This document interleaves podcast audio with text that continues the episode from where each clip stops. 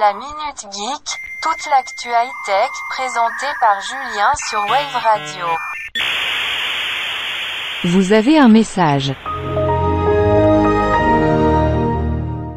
Aujourd'hui, la Minute Geek va vous parler de cet astéroïde, gros comme un camion qui a frôlé notre bonne vieille Terre, 2023 BU.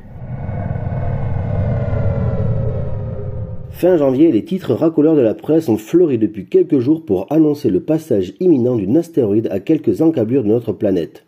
Gros comme un camion, l'objet 2023 BU avait été mis à jour par un astronome amateur du nom de Gennady Borisov, perché dans l'observatoire Margot en Crimée. Au plus près de sa course, l'astéroïde s'est approché à 3600 km de la surface de la Terre, soit l'une des approches les plus proches jamais réalisées par un objet géocroiseur. À titre de comparaison, la plupart des satellites géostationnaires orbitent à une altitude d'environ 35 000 km. Fort heureusement, l'objet céleste ne les a pas malmenés, et la NASA avait d'ores et déjà assuré qu'elle n'allait pas percuter la Terre.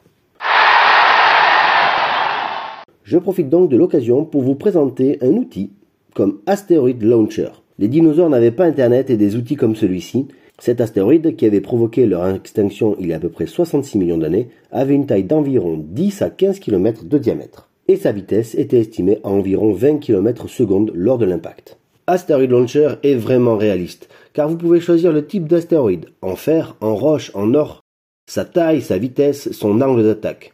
L'outil vous montre également différents aspects souvent oubliés comme l'onde de choc, la boule de feu de l'impact, le vent qui sera produit et éventuellement le tremblement de terre qui en résulterait.